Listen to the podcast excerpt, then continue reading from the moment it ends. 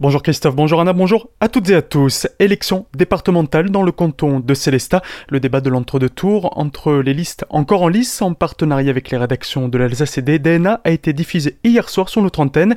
En voici quelques extraits à enrobé de Solène Martin. Lors de la campagne, un thème était particulièrement mis en avant, celui de la dépendance. Sur ce sujet-là, Catherine Greigert, candidate sortante, s'appuie sur les réalisations qui ont été faites lors de son mandat, telles que la maison des aînés, inaugurée l'année dernière, et la résidence senior à Markolsheim. Elle souhaiterait maintenant travailler sur le contrat local de santé. L'idée de travailler sur ce contrat local de santé permettrait effectivement de développer toutes les activités, tout ce qui peut permettre un mieux vieillir, de favoriser l'inclusion par rapport aux personnes en situation de handicap. Donc en fait, ça reprend tous les aspects de la santé alors on parlait de la dépendance, mais également des jeunes, euh, puisque la CEA est compétente de la petite enfance à la personne âgée dépendante. Tous ces points-là sont à continuer, à développer. Il y a une valorisation des métiers qui se fait, il y a une prise en compte du vieillissement. Sur le sud du Bas-Rhin, 23% de la population a plus de 60 ans. Et dans la partie ride, on est des fois sur des communes comme Markolsheim où c'est 25%. Donc c'est très important de tenir compte de cette dépendance et de ce bien vieillir.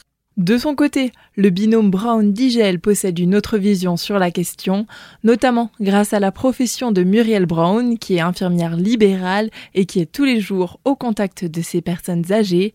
Leur proposition penche plutôt en faveur d'un maintien à domicile.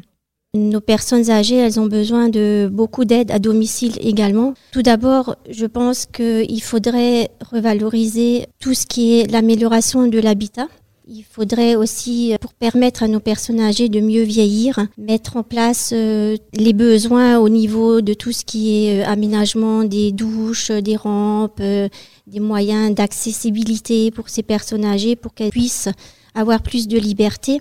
Ce qu'on oublie aussi beaucoup dans notre travail, c'est les gens qui entourent ces personnes âgées qui ne sont pas assez valorisés.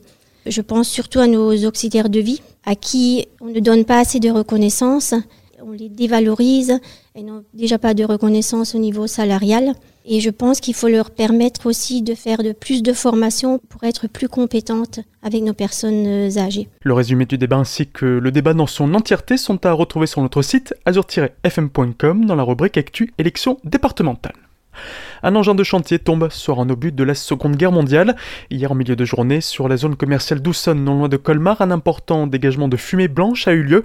Il provenait d'un obus de la Seconde Guerre mondiale percuté par un engin de chantier. Les pompiers sont intervenus, les forces de l'ordre ont établi un périmètre de sécurité de 100 mètres autour en évacuant les personnes car l'engin de 25 kg était un obus au phosphore qui aurait pu être dangereux pour la population. Les démineurs étaient également sur place, l'engin explosif a été recouvert d'un sarcophage et les vapeurs dispersées. Aucune personne n'a été blessée ou incommodée par ces fumées. Son ex vient l'insulter, il répond avec sa carabine à plomb.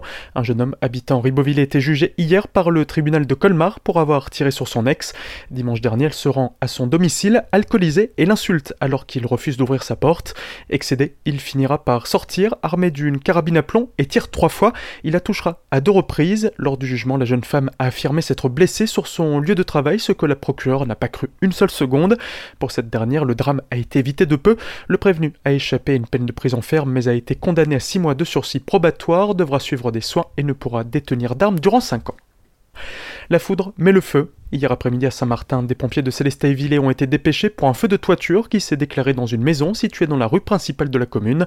Selon les militaires présents sur place, l'incendie se serait déclaré après que la foudre a frappé la mansarde du toit. Tout de suite, le retour de la matinale avec Christophe et Anna. Très belle journée à toutes et à tous à l'écoute d'Azur FM.